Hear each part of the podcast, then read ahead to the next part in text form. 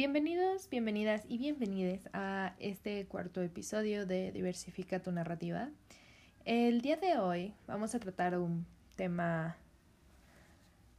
un poco más personal, vaya, no personal mío, personal para las mujeres que nos están escuchando y me parece que va a ser una plática muy, muy, muy amena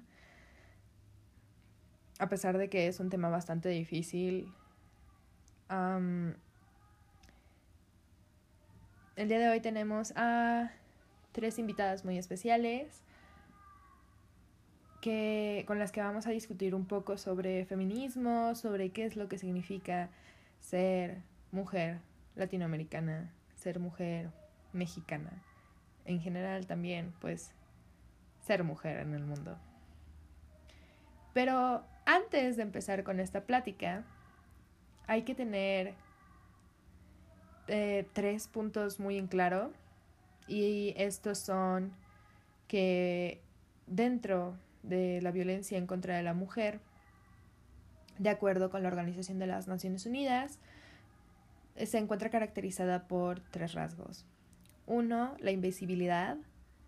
Dos, la normalización. Y tres, la impunidad.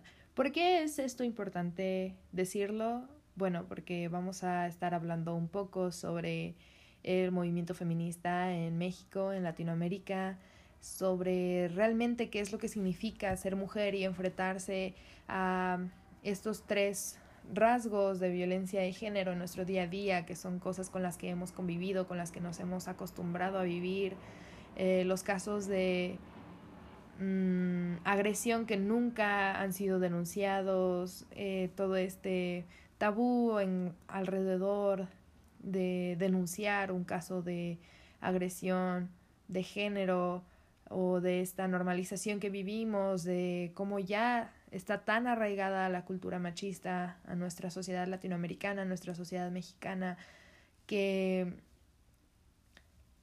pues no que nosotras lo normalicemos, sino que seamos testigos de cómo se normaliza toda esta violencia basada en el género. Y por supuesto de lo que más nos enerva, que es la impunidad que vivimos en países latinoamericanos y en México, de todos esos casos que no se han resuelto, de que en realidad en dato duro son el 99% de los casos de asesinato, de feminicidio, pues la verdad no son resueltos y nunca hemos tenido una respuesta y todas estas chavas, nuestras hermanas, eh,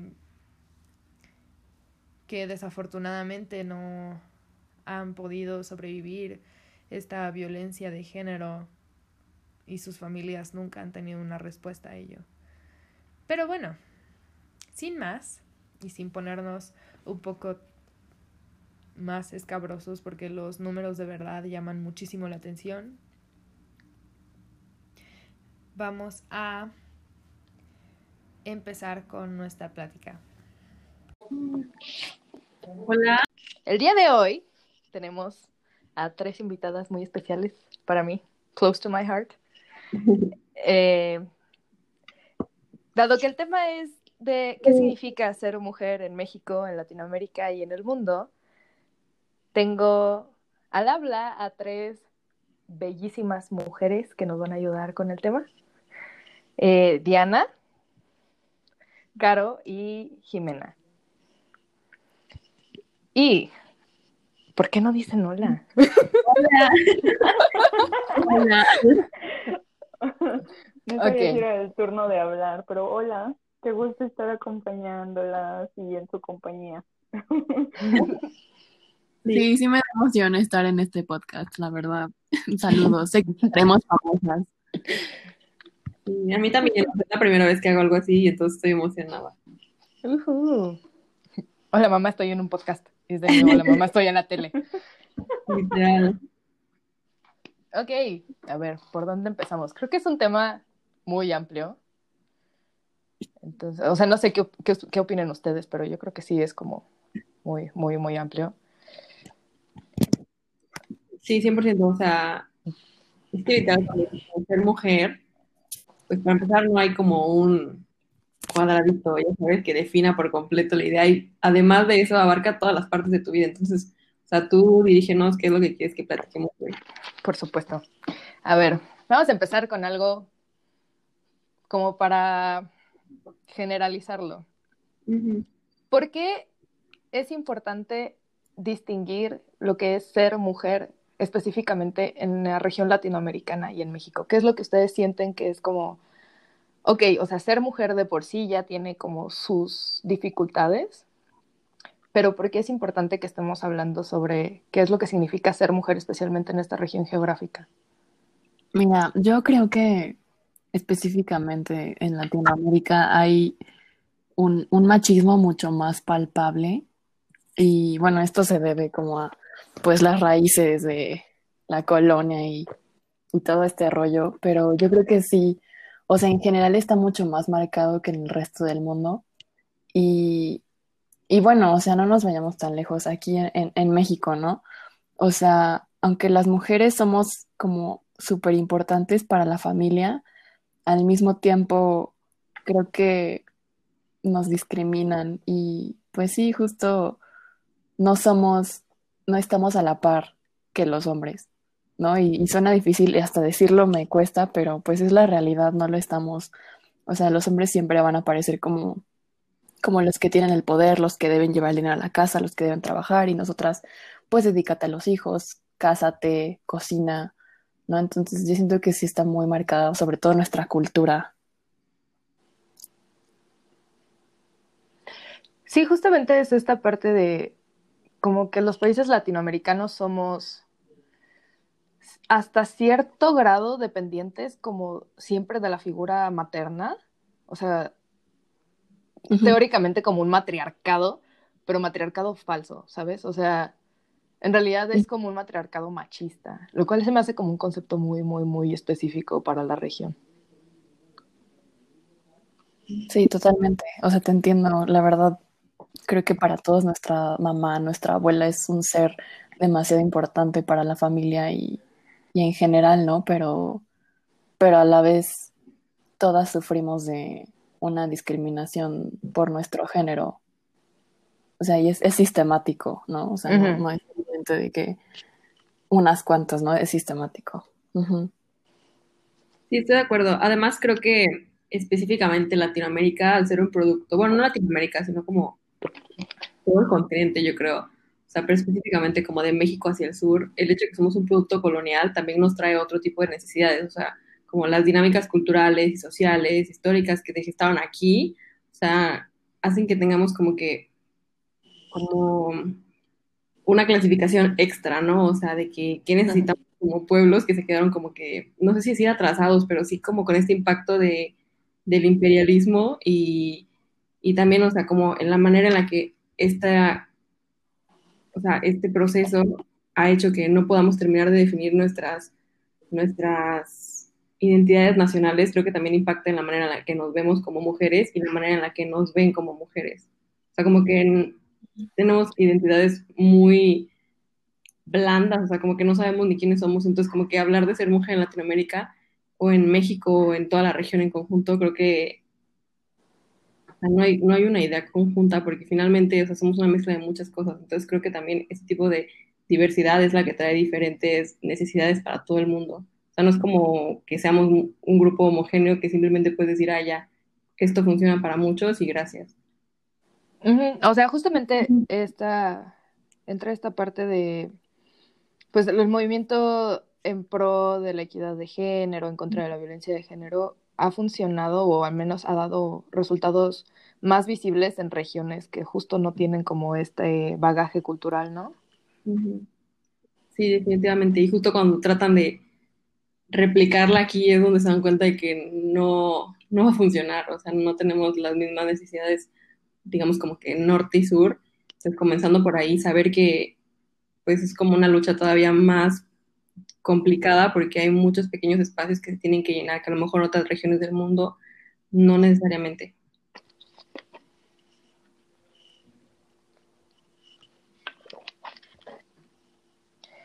Y, ay, Diana se nos fue. Ay, no. Bueno. Seguro ahorita se conecta de nuevo. Sí. Y, ok, a ver, vamos a meternos como, ok, vamos a traerlo de lo nacional o de lo estatal, porque break, se me olvidó mencionar que las tres, las cuatro que estamos aquí somos internacionalistas, entonces vamos a ver, traer un poco de teoría. Este, conocemos el, la teoría de sistemas, ¿no? Sí. Entonces, si ya esto aparte de, ok, sí, teóricamente el feminismo, pues es muy distinto hablar del feminismo o de las mujeres en el mundo a hablarlo en región latinoamericana, hablarlo en región México. Sí, esto todo obviamente es como hasta donde ustedes se sientan cómodas, ¿no? Pero violencia de género en ámbitos personales. ¿Alguna vez ustedes han sido víctimas de violencia de género? Sí. Y, o sea, yo creo que muchas actitudes las tenemos muy normalizadas, pero en definitivamente puedo, puedo asegurar que todas las mujeres hemos vivido violencia de género en algún momento de nuestras vidas. O sea, ahorita el ejemplo que me viene a la mente, ¿no? Yo cuando estaba en la prepa, este, pues me iba caminando al gimnasio, pues no estaba tan lejos. Entonces, pues había veces en las que me iba como con mis fachas, ¿no? Pants. O sea, ni siquiera eran eran leggings pegados, o sea, eran pants y sudaderas. Y, y había de todas maneras personas que te chiflaban o te tocaban el claxon o, o te gritaban para que voltearas. O sea, de verdad no, no te sientes ni siquiera cómoda. Y, y vivo en, o sea, no quiero decir mi ubicación, pero, o sea, no vivo en, o sea, vaya, en, en un lugar como de la periferia, o sea, vivo realmente en un lugar céntrico donde se supone es una calidad de vida digna y lo que quieras, entonces se me hace muy extraño a veces que, que las personas en México no, no, no capten este, este efecto, ¿no? O, o- o estas actitudes, sí. O sea, se me hace de verdad horrible. Y, y, y digo lo de, o sea, lo de la ubicación porque entiendo que pues también la lucha de clases tiene mucho que ver con el feminismo. O sea, creo que también van de la mano. Se me hace un tema de- demasiado feo y, y te digo, to- todas las mujeres hemos vivido en algún momento violencia de género que igual y no nos damos cuenta. O sea, puede ser muy leve o, o muy fea. Y pues sí, como tú dices, hasta donde nos sintamos cómodas, pero es algo terrible. Sí, además, bueno, justo creo que otra manera como que un poco de violencia, pero no necesariamente tan directa, es, son todas las restricciones con las que vivimos. O sea, a mí me costó que 21 años o no sé, muchísimos años darme cuenta porque mis papás no me dejaban salir a tales lugares o porque mis papás no me dejaban ir, no sé, a pijamadas cuando era niña y cuando eres pequeña pues no lo entiendes y te frustra, pero cuando lo ves en retrospectiva dices, ok, o sea, pues qué violento que no puedo vivir una niñez pues con mis amigas, divirtiéndome y tal, porque siempre está la posibilidad de que alguien me pueda violentar, que alguien me pueda hacer daño y que finalmente todas estas pequeñas restricciones de tu libertad, de tu diversión y de tu crecimiento son necesarias, porque de lo contrario, o sea, estás todavía más expuesta a algo que no deberías de vivir nadie, o sea, la violencia sexual, la violencia machista en general, o sea, creo que em, más allá de, además de lo que vivimos, o sea, directamente, creo que estas ideas que viven como que cerca de nosotros de que no hagas esto porque te podría pasar aquello, también es violencia, o sea, tener que restringir todo lo que queremos hacer para crecer o para divertirnos o para, lo que sea, es algo de 100% como de todas las mujeres en México y creo que es una desgracia, la neta, para nuestra, para la existencia de todas.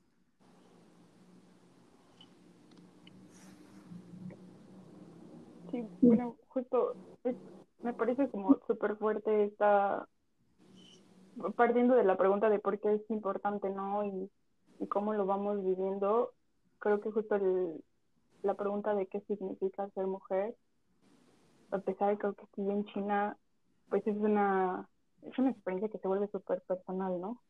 Eh, y, y puntualmente en México, pues, y en Latinoamérica creo que eso no cambia. Eh, esto partiendo un poco de, pues desde este concepto que, que resuena tanto recientemente o en los últimos años, que es la deconstrucción, pues bueno, creo que nos, nos pone a pensar justo en qué significa ser mujer, cómo vivo yo el ser mujer o cómo lo interpreto yo en mis diferentes círculos y escenarios de persona social. Y, es súper fuerte, ¿no? Darte cuenta de, de cómo se nos van dando pistas mientras crecemos de lo que es ser mujer o de cómo eres más mujer o cómo eres menos mujer. Entonces, pues sí, solo creo que justo a partir de ese, cómo tú vives el ser una mujer, te enfrentas a diferentes retos, algunos más jodidos que otros, no sé si puedo decir palabras. está bien, está bien. Sin filtros. Em, eh, y pues sí, justo como enfrentarte a escenarios más jodidos que otros, depende, dependiendo de cómo vives tu, tu ser mujer. Creo que también eso nos deja pensando en no, o sea, pues, ¿qué pedo? Entonces, ¿cómo, cómo, cómo se supone que debería de estar viviendo mi ser mujer, no? Em, y justo pues, cuestionarnos estas, estas pistas, por llamarlas así, eh, que, que, mientras crecemos nos van dando de cómo ser y cómo no ser de determinada forma. Eh, pues creo que, creo que es importante solo seguir cuestionándolas, ¿no? Para, para poder, para poder mantenernos en la vanguardia y, justo poder atacar, poder deconstruir todos esos, esos círculos cada vez más violentos. Este, creo que creo que siempre ha habido círculos violentos, por ponerlo de alguna manera, simplemente me gusta pensar que cada vez somos más conscientes de ellos, ¿no? Entonces, justo como hablar de, de, la violencia, de cómo lo vives en cosas tan simples como de poder ir o no a un lugar, que son, se vuelven toda una odisea, toda una experiencia o muy buena o terrible, pues creo que es bueno, ¿no? Que, que estemos, que estemos visualizándolas cada vez más. Sí, de hecho, voy a, voy a aprovechar que Diana ya se metió como a esta parte de cuestionar eh, la violencia de género, cuestionar todos estos estas actitudes que han sido normalizadas y voy a meternos automáticamente como al tema de feminismo. Yo tengo entendido hasta donde yo sé que todas aquí presentes somos feministas. Sí, es correcto. ok. yo quisiera preguntarles, ¿qué tan fácil o en qué momento fue como de realización de decir, por supuesto que sí, o sea, estoy, soy feminista? O sea, ¿qué, qué, qué punto de inflexión tuvieron en su vida que dijeron, claro, o sea, o darse cuenta del movimiento, que existió un movimiento, e empezar a como a inmiscuirse en los temas de feminismo? Híjole. Mm, sí, se pone a pensar. Sí, exacto. Mm. Pues, bueno, ¿puedo, ¿puedo dar mi experiencia? Claro. Eh, creo que han sido varios momentos, creo que es también una cosa muy, muy constante, como son situaciones constantes las que me recuerdan que, hey, si eres, hey, si crees en este pedo, eh, pero recuerdo específicamente como mi primer acercamiento así de cuerpo completo y de vida, decir, o sea, de iluminación, decir, ok, yo creo en esto y eso es lo que quiero para mí y para mis compañeras, para mis hermanas, para quienes caminamos en esto juntas y quienes nos enfrentamos a todo esto, ¿no? Yo creo que, fue mi, que fue mi primera marcha del 8 de, de marzo. Y, eh, estaba en la universidad, digo, fue todo un proceso de darme cuenta de, de, que, de que creía en todo este movimiento eh, y que culminó en el hecho de estar en esa marcha en ese día viendo tantas morras gritando, tantas morras tan apasionadas. Eh, y fue como un golpe así en la cabeza de iluminación completa de este pedo para mí pero sí, sí es todo un proceso, creo que no se da de un día para otro y creo que para mí al menos ha sido un proceso que continúa, mm, o sea, vigente, ¿no? El, el reafirmar que creo y que no creo. Y, justo ese tipo de charlas, no es que haya estado en muchos podcasts ni nada, es mi primero, solo como ese tipo de charlas con otras, otras compañeras, otras, otras morras como igual de apasionadas son las que me enseñan y las que me recuerdan que, que esto es, este es el lado chido de la historia, ¿no? Sí. Mm, yo me acuerdo que, mm, o sea, igual en, en la prepa teníamos en el último año una clase que pues nos dedicábamos como a, tratar problemáticas sociales y demás. Y recuerdo que la maestra era feminista. O sea, yo todavía no, no captaba bien como qué significaba o, o sí, o sea, qué, qué hacía una feminista, ¿no? No, no, no entendía. Pero tenía claro que, que no me gustaba la opresión que vivía. O sea, eso lo tenía muy claro y no me gustaban las contestaciones de mis amigos machitos que decían que, que, las mujeres no deben de salir a marchar. O sea, eso me quedaba clarísimo. Pero, o sea, creo que fue justo saliendo de la prepa y entrando a la universidad que dije, yo ya no quiero tener que depender de ningún hombre, yo ya no quiero tener que luchar por mis derechos. O sea, creo que son básicos, ¿no? Entonces fue justo en este momento, como hace casi tres años, que dije, está bien, sí soy parte de este movimiento, no tengo bien definido cómo, digo, ahora ya lo tengo más, más claro, pero, pero sí empecé como, como un poco desconcertada, no sabía bien cómo, cómo sumarme, pero creo que justo de eso se trata, ¿no? De, de empaparte más, de, de informarte, de ver cómo puedes aportar, aunque sea, pues incluso desde tu casa puedes hacer muchas cosas. Entonces, pues esa, esa fue mi experiencia, mi, mi, primer acercamiento con el feminismo y, y, y cómo lo, lo, entiendo ahora. Bueno, voy yo. o sea, mi primer, primer acercamiento que tengo muy claro es Tumblr. O sea, cuando iba en secundaria. Uh, sí. Un tema que salió de repente. Yo creo que nunca había escuchado la palabra feminista, nunca había indagado en esta palabra, tenía que 11 años.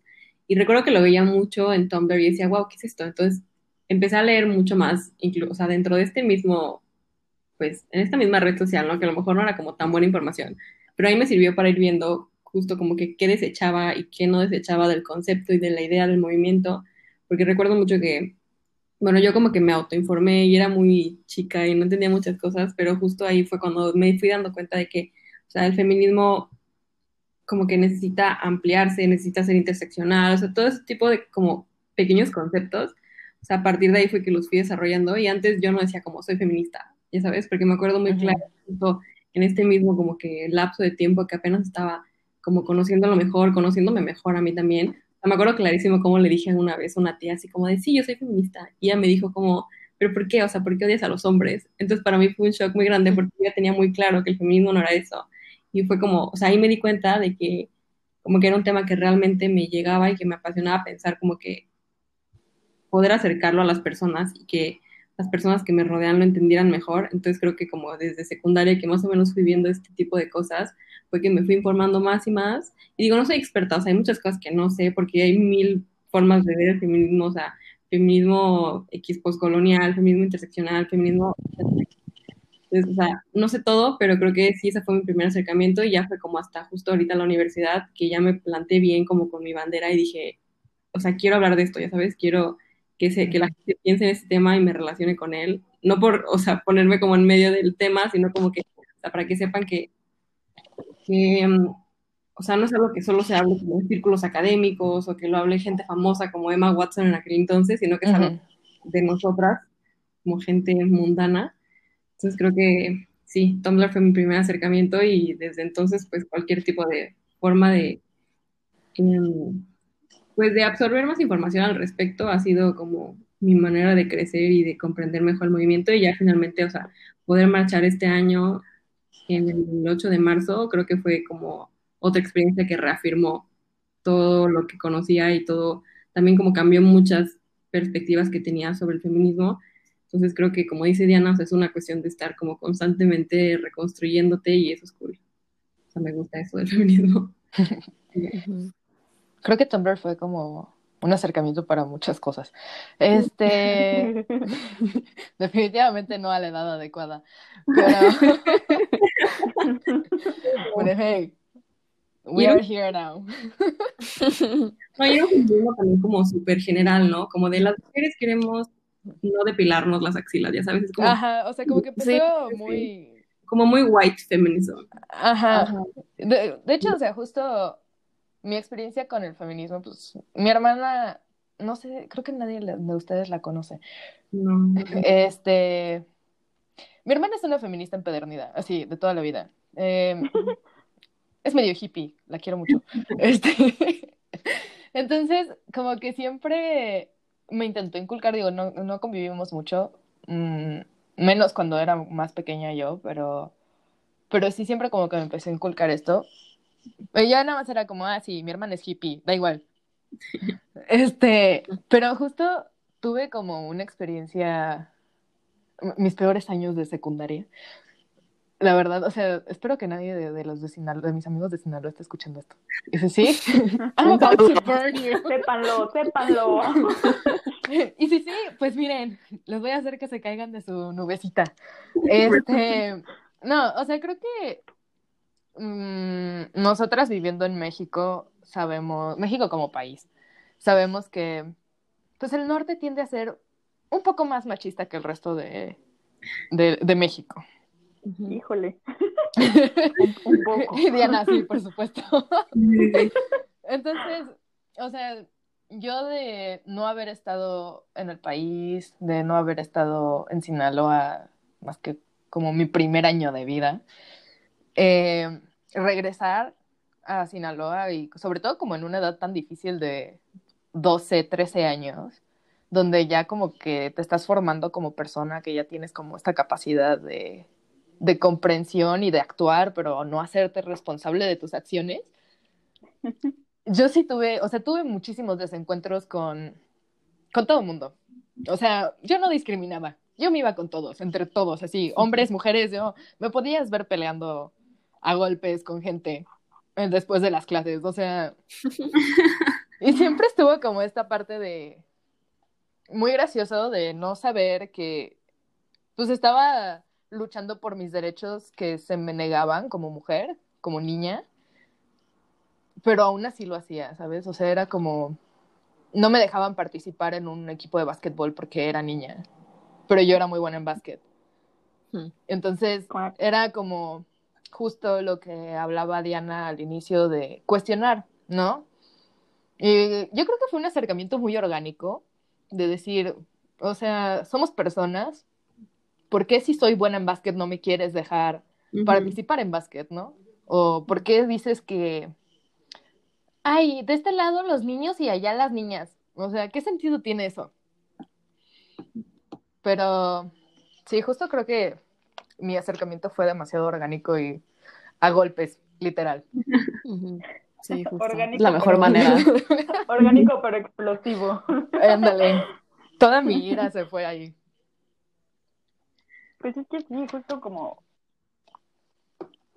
Ajá, más allá de esta cosa, por ejemplo, de lo que le, le preguntaba la tía de Jimmy, no, pero ¿por qué odias a los hombres? Pues no, no es que los odie, pero sí me caga que me estés limitando, ¿no? O sea, ¿y, y cuál es tu base para estar limitando en lo que sí puedo hacer y lo que no puedo hacer eh, uh -huh. a partir de tu criterio? O sea, y obviamente te metes a temas de capacidades físicas y el desarrollo de... Pero más allá de eso está todo el tema de cómo socialmente lo te lo vas creyendo, ¿no? O sea, lo uh -huh. la, la, narrativa de lo que ya, ya está establecido te, te, va comiendo y si no te pones gusto y si no tienes un juicio de, de todas estas narrativas, pues te lo crees. Y entonces en lugar de ser la marina explosiva eh, pues solo es como ah bueno pues las morras están los morritos allá y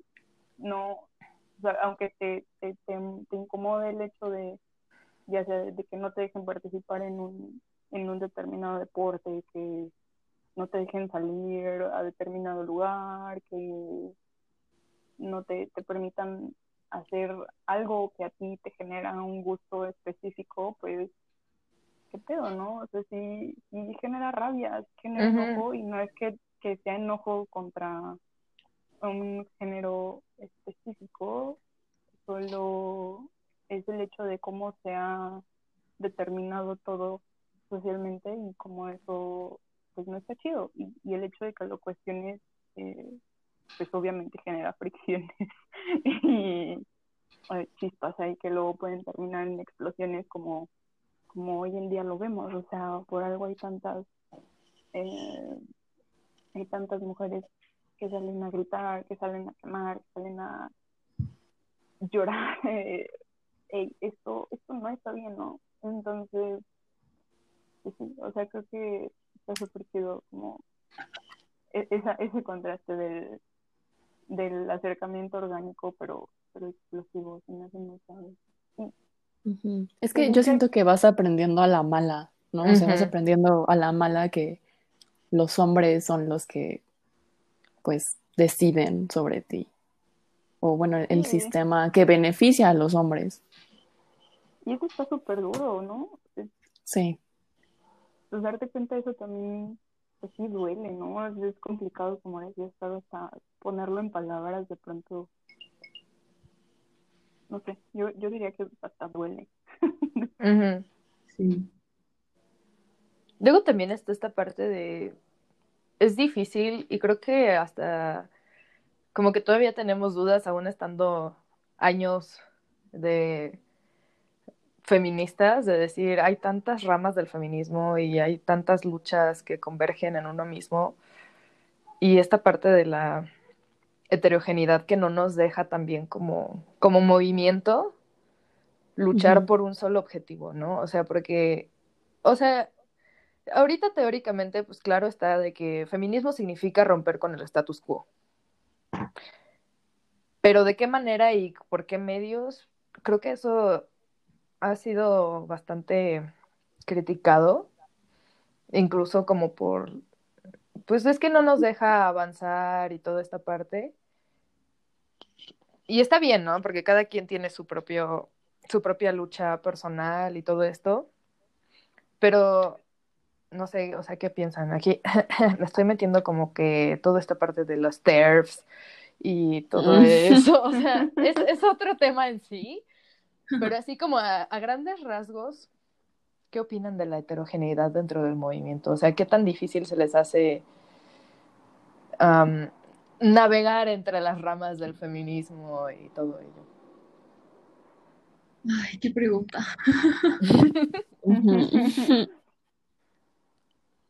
pues el navegar es complejo, ¿no? entender todo lo que está pasando. es súper importante, pero en realidad es súper complejo. Déjalo bien un momento. Vaya, yo creo que es también muy triste ver cómo entre mujeres nos seguimos poniendo el pie o seguimos discutiendo por, por desacuerdos que realmente no, no, tienen trascendencia. ¿no? bueno, las TERS sí, eso no, no lo soporto, no lo tolero. O sea, creo que se me hace algo discriminatorio y justo está, está apoyando al sistema, ¿no? O sea, creo que sí se me hace algo que, no va conmigo ni con mis ideales. Yo creo que definitivamente todas las personas que se identifican como mujeres somos mujeres y, y es difícil lidiar con los diferentes puntos de vista que el feminismo engloba, pero al final, o sea, como tú dijiste, Marina, estamos detrás del mismo objetivo, o sea, vamos y queremos lo mismo. O sea, se me hace muy, muy difícil también tener que de pronto convivir con, personas que, que pues no aceptan a, las personas transexuales o, o, que basan todo su esquema feminista en algo que no tiene sentido. Entonces, es, es difícil, pero... Ah, pues sí, no, no sé, no sé cómo ponerlo en palabras esta lucha que, incluso entre feministas existe. Creo que igual entra esta parte de el feminismo protagónico, ¿no? O sea, fuera de que, como, es que no sé ni siquiera cómo decirlo, o sea, el, el movimiento se ha hecho enorme a como era, ha ido creciendo. Y ya entró esta parte donde las mujeres, las propias mujeres hacen, se vuelven feministas simplemente por, para volverse el centro del movimiento, o sea, de decir, ay, soy feminista, pero sin un, o sea, de forma, pero sin nada de fondo. Sí, o sea, como por moda, ¿no? Y no me gusta decir por moda, pero pues sí, o sea, porque creen que es como lo que deben hacer. Y sí, pero no lo entienden. O sea, realmente no, no suman nada y creo que más que eso restan. Porque justo es, es uno de los factores, yo siento que, que mm, como que da pie a la heterogeneidad, ¿no? O sea, porque no saben hacia dónde van. O sea, y está bien, todo- todas partimos de ahí, pero pues igual es nuestra labor educarnos. O sea, no, no podemos simplemente esperar que alguien llegue con toda la información y toma, por, por esto debe ser feminista. O sea, también depende de nosotras. ujú. Y también depende un poco como de la experiencia, ¿no? O sea, creo que finalmente, como estamos diciendo, esta heterogeneidad hace que no haya un feminismo para todo el mundo. Y eso está bien, o sea, ¿cómo decirlo? O sea, las feministas que buscan, o sea, la cuestión de, no sé, la liberación de los pueblos indígenas, por el estilo, o sea, tienen sus propias necesidades y también creo que justo es como contradictorio tratar de que sea como una talla que le queda a todo el mundo. Así, entonces, o sea, solo entender que justo o sea, el hecho de que hay diversas luchas, mientras no sean para discriminar a otros grupos, creo que debería de ser una fortaleza más que una debilidad. O sea, creo que, o sea, el hecho de que haya tantos como visiones diferentes debería de hacernos comprender mejor el mundo en vez de hacernos querer que sea como todo más separado, porque finalmente estas separaciones de los feminismos, digamos. Del hecho de que ya estamos, o sea, de que ya hay ciertos grupos que están hartos de ser separados, ¿no? Como de uno más grande que tiene mayores como privilegios y tal. Pues creo que si, si estamos dándonos cuenta que hay tantos grupos pequeños, entre comillas, que necesitan atención, pues creo que ahí deberíamos partir, ¿no? O sea, como decir, ok, ¿por qué hay tantas divisiones y tantas como opresiones existentes? Eso es lo que debería de preocuparnos, más que estar peleando entre los oprimidos, vaya. Ujú. Creo que Sí. sí está así. Y yo a mí sí me llama la atención cuando veo como que una discusión en Twitter como de, de los- pero es que ustedes y usted y nosotros, pero finalmente el patriarcado y como toda esta cuestión ahí sigue, o sea, no sabemos, aunque peleen Sí. de todo eso, ¿no? Así, entonces creo que debería ser un, un punto de partida para mejorar, incluso si no se homogeneiza, homogéneo, Ujú.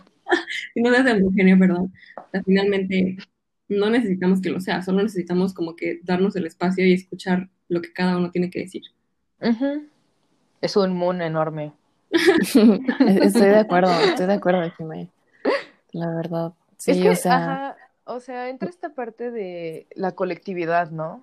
Y sentido de, de comunidad, o sea, de que nosotras mismas mm, no logramos comprender que, pues, we're all in this together. o sea, sí, literal, ajá. Literal. Y creo que esto también nos lleva como al concepto de la interseccionalidad, ujú, ¿no?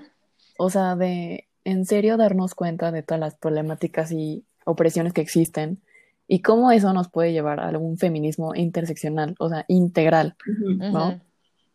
O mínimo como primero institucionalizar el feminismo y ya de ahí déjenos que entre nosotras nos hagamos bolas. Primero Sí, denme un espacio. Denme voz. Ajá. Sí, justo.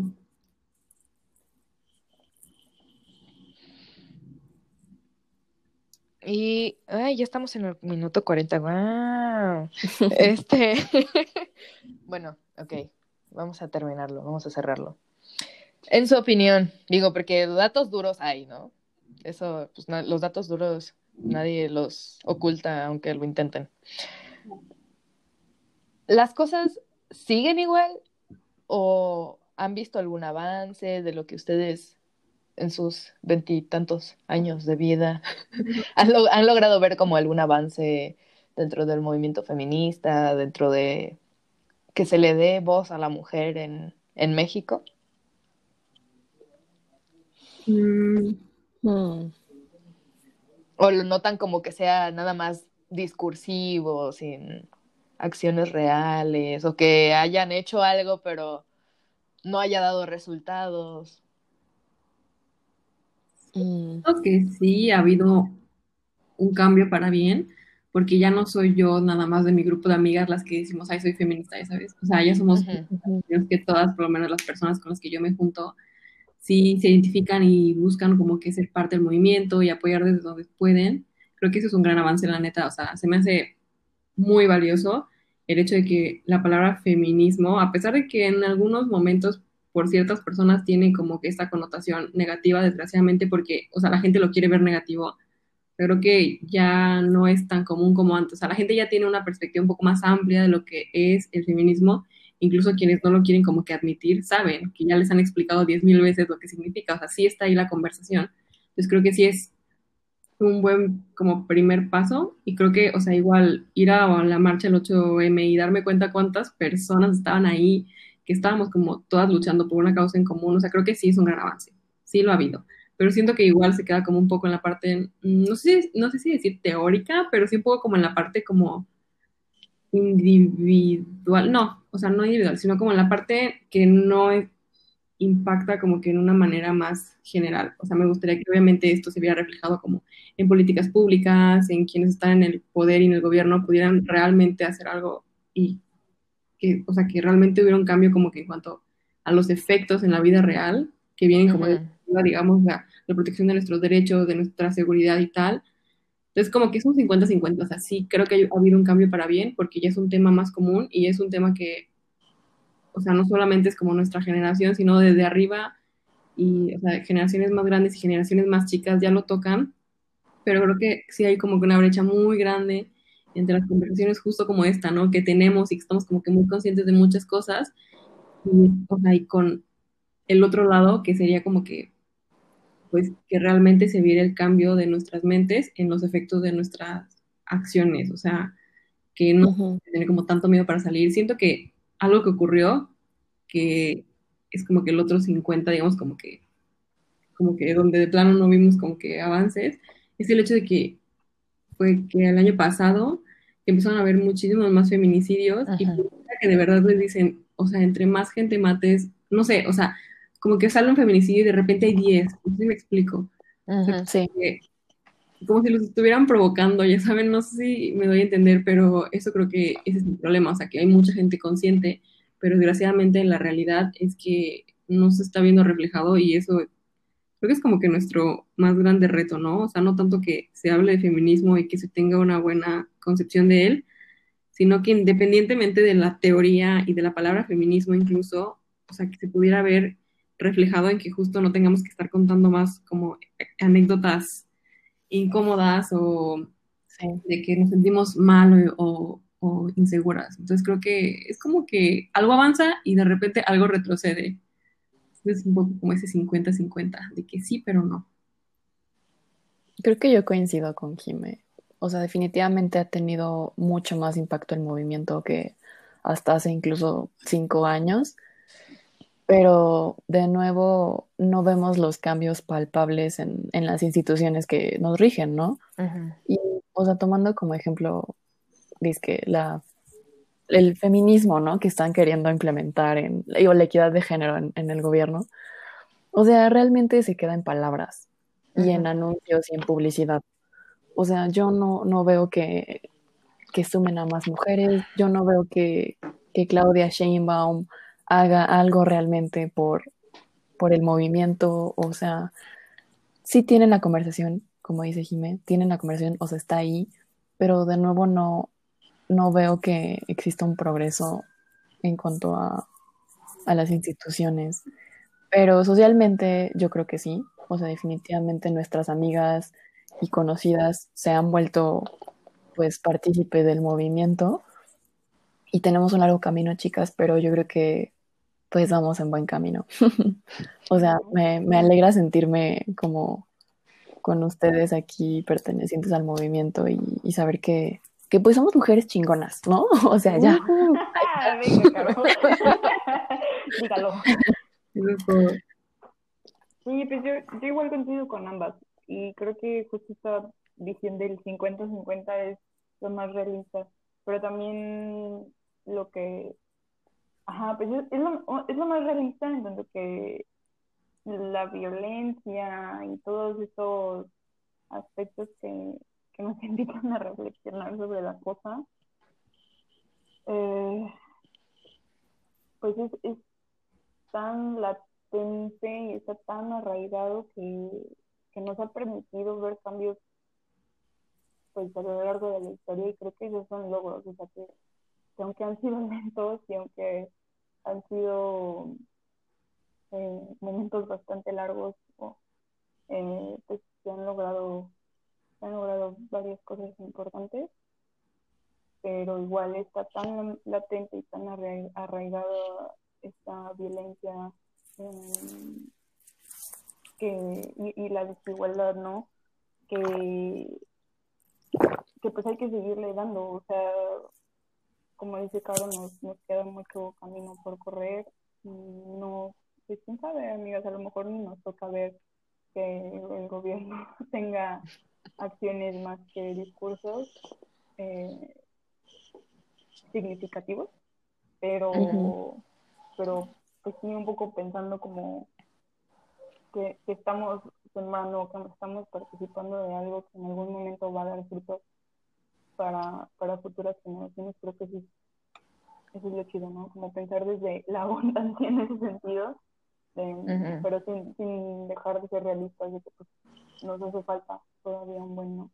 Y así seguimos, echándole ganas, echándole ganas y, y generando charlas, generando preguntas, y, y eso está chido, está chido de verdad, saber que comparto espacios con personas como ustedes.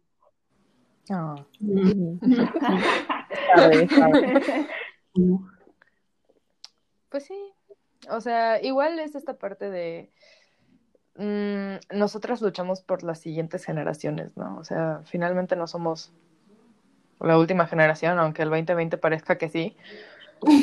o sea, ya 2020 threw something else at me. Este, pero sí, o sea, creo que podemos decir que sí, o sea, sí, cambios ha habido. Son pasitos lentos, pero pues no podemos esperar correr antes de gatear y caminar y luego caminar un poco más rápido. Entonces, paso lento pero seguro. Y si por alguna razón alguien que sí trabaje en el gobierno escucha esto, man, si integras el feminismo, logras confianza en las instituciones y luego ya puedes hacer lo que quieras con lo que se te hinche el ombligo con las con, el o sea, no le teman al éxito. Transversalicen el feminismo y pues Así es. Y o sea, que perderle el miedo a la palabra, o sea, no es una palabra grosera ni tóxica ni nada, o sea, no es, no es como una maldición, o sea, creo que incluso si no lo llamas, sea, la idea está bien cool. Entonces, tienen tanto miedo como a los derechos humanos y a la- al respeto. Es como, es básico, bro. Has escuchado Sí. de dignidad humana Justo, está, al- hay que nombrar las cosas, hay que ponerles Ujú. nombre y, agarran fuerza. Exacto. Justo. Y como son. Exacto. y pues nada lo vamos a tirar Se va a caer, se va a caer. Aquí es, aquí es cuando echas el grito de guerra. Obvio. Bueno, pues muchas gracias por conversar conmigo hoy, ¿ok? Les quiero mucho. Ay, te quiero. Te Esto- quiero mucho. Ah, Qué chido Y-. Pues muchas gracias por invitarnos, Marina. De verdad estoy muy emocionada de que salga este podcast y Sí, gracias por invitarnos, Marina. Estuvo no hay de qué, espero estuvo- verlas después en algún otro episodio. Nos vemos encantada. Cuídense, pues eso. Ay, yo no. Perdón, pues no es todo muy cool. O sea, yo amo hablar, que especialmente de estos temas me mueven bastante. Entonces, como que poder conocer sus puntos de vista y tener como que este espacio con ustedes, creo que es muy cool. O sea, neta, creo que el mundo necesita como que gente así, o sea, gente como ustedes que no solo saben, sino que también saben transmitir lo que opinan y lo que creen. O sea, creo que fue muy, un espacio muy valioso. Y...